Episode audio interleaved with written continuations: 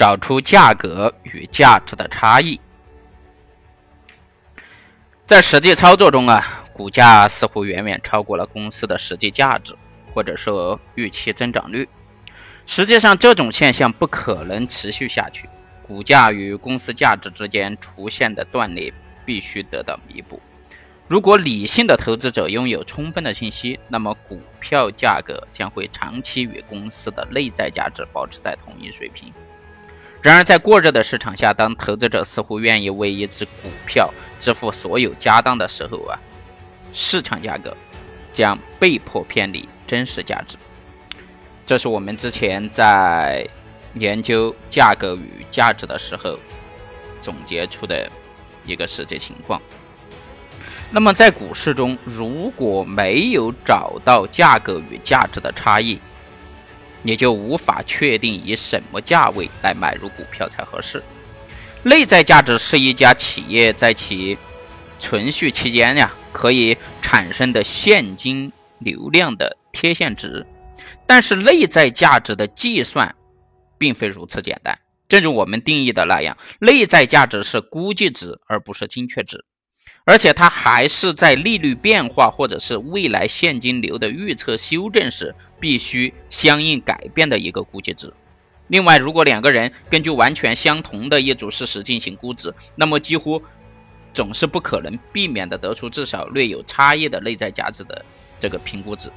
正如巴菲特所说：“价值评估既是艺术又是科学。”巴菲特承认，我们只是对于。估计一小部分股票的内在价值还有点自信，但是这也只限于一个价值区间，而绝非那些貌似精确、实为谬误的数字。投资者要做的就是寻找企业整体的价值与代表该企业一小部分股权的股票市场价格之间的这种差异。实际上，他们是在利用两者之间的这种差异。巴菲特认为，股股票的这个投资者要想科学的评估一个企业的内在价值，为自己投资做出正确的判断提供依据，我们需要注意以下几个方面。第一，现金流量贴现模型。巴菲特认为，唯一正确的内在价值评估模型是一九四二年这个威廉斯提出的现金流量贴现模型理论。大家有空的话可以去研究一下。第二，正确的现金流量预测。巴菲特曾经告诫这个投资者，投资者应该明白，会计上的每股收益只是判断企业内在价值的起点，而并非终点。在这个许多企业里面呀，尤其是在那些高资产利润比的这个企业里面，通货膨胀。使部分或者是全部利润变得徒有虚名。如果说公司想维持企业经济地位，就不能把这些利润作为股利派发，否则的话，企业就会在维持销量的能力、长期竞争地位和财务实力等一个或者是多个方面失去商业竞争的这种根基。因此，只有当投资者了解了这个自由现金流时，会计上的这种利润在估值中才会变得有意义。巴菲特指出，按照会计准则计算的这种现金流，并不能反映真实的长期自由现金流。所有者收益才是计算自由现金流的一个正确的方法。所有者收益包括了这个报告收益，加上折旧费用、呃折号的这个费用、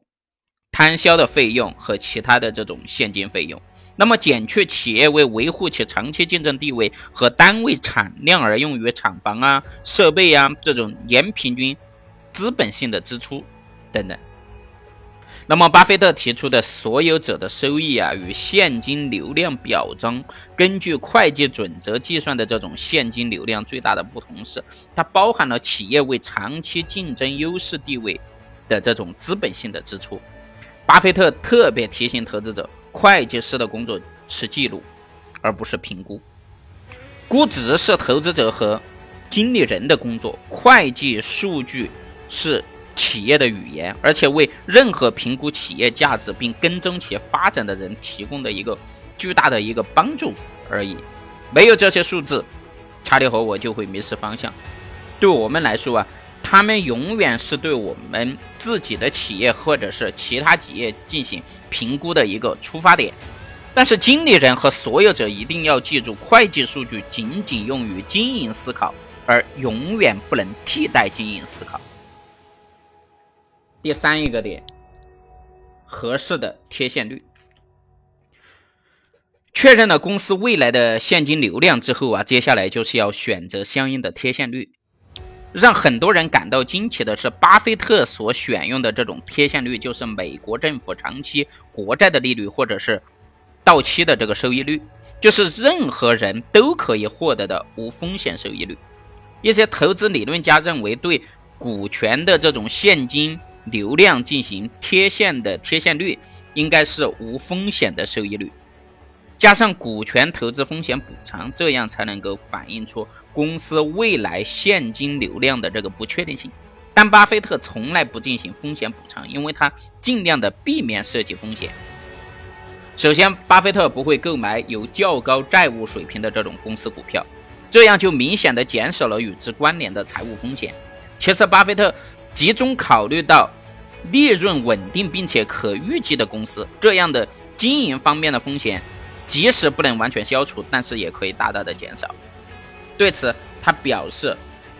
我非常强调确定性。如果你这么做了，那么风险因子的问题就与你毫无关系。只有在你不了解自己所做的事情的时候，才会有风险。如果说公司的内在价值就是未来现金流量的贴现，那么恰当的贴现率究竟应该是多少呢？”巴菲特选择了最简单的解决办法，就是无风险贴现率是多少？我们认为应该是美国的长期国债利润为基准。那么基于以下三点理由，巴菲特选择的是非常有效的。他的解释是：第一方面，巴菲特把一切股票投资都放在与债券收益相互关系之中。如果他的股票无法得到超过债券的潜在收益率，那么他就会选择购买债券，因此他的公司定价的第一层筛选就是设定一个门槛收益率，即公司的权益投资收益率必须达到政府债券的这个收益率，这是第一个。第二个，巴菲特并没有花费过多的精力为他所研究的股票分别设一个合适的或者是唯一的贴现率。每个企业的贴现率都是动态的，他们会随着利率、利润的估值、股票的稳定性以及公司这个财务结构的变化而不断的变动。对于一只股票的定价结果与其做出分析时的各种条件的密切关系，两天之后可能会出现新的状况，迫使一个分析家改变贴现率，并对公司做出不同的定价。那么为了避免，不断的去修改这个模型，巴菲特总是很严格的保留他的一个定价参数的一致性。第三一个方面，如果说一个企业家没有任何的呃商业风险，就说这个企业没有任何的商业风险，那么它的未来盈利就是完全可以预测的。在巴菲特的眼里，可口可乐或者是这种类似优秀的公司的股票啊，就如同政府的债券一样，没有风险。所以说，应该采用一个和国债利率相同的这个贴现率进行计算。这是我们刚刚讲到的第三个合适的贴现率。那么第四点，经济商誉。事实上，根据这个债券价值评估模型啊，进行企业呃股权价值评估的时候，企业的有形资产相当于债券的本金，未来的现金流量相当于债券的利息。和债券一样，本金在总价值中占的比例越大，那么未来受到通货膨胀的影响也就越大。现金流量越大，公司的价值也就越高。持续竞争优势突出的企业，有形资产在价值创造中的作用也就越小，企业声誉、技术等无形资产的作用也就越大，超额回报率也就越高，经济商誉也就越来越庞大。因此，巴菲特选择企业一般都拥有巨大的无形资产，而对于有形资产需求却相对较少，能够产生远远超过产业平均水平的投资回报率。简而言之，也就是说，巴菲特最喜欢的优秀企业的内在价值只是一个小部分的有形资产，而其余大部分的都是无形资产创造的这种超额的盈利能力。所以说，从长期来看，价格与价值之间存在着这种完美的对应关系。任何资产的价格最终能够找到其真实的内在价值的这种基础。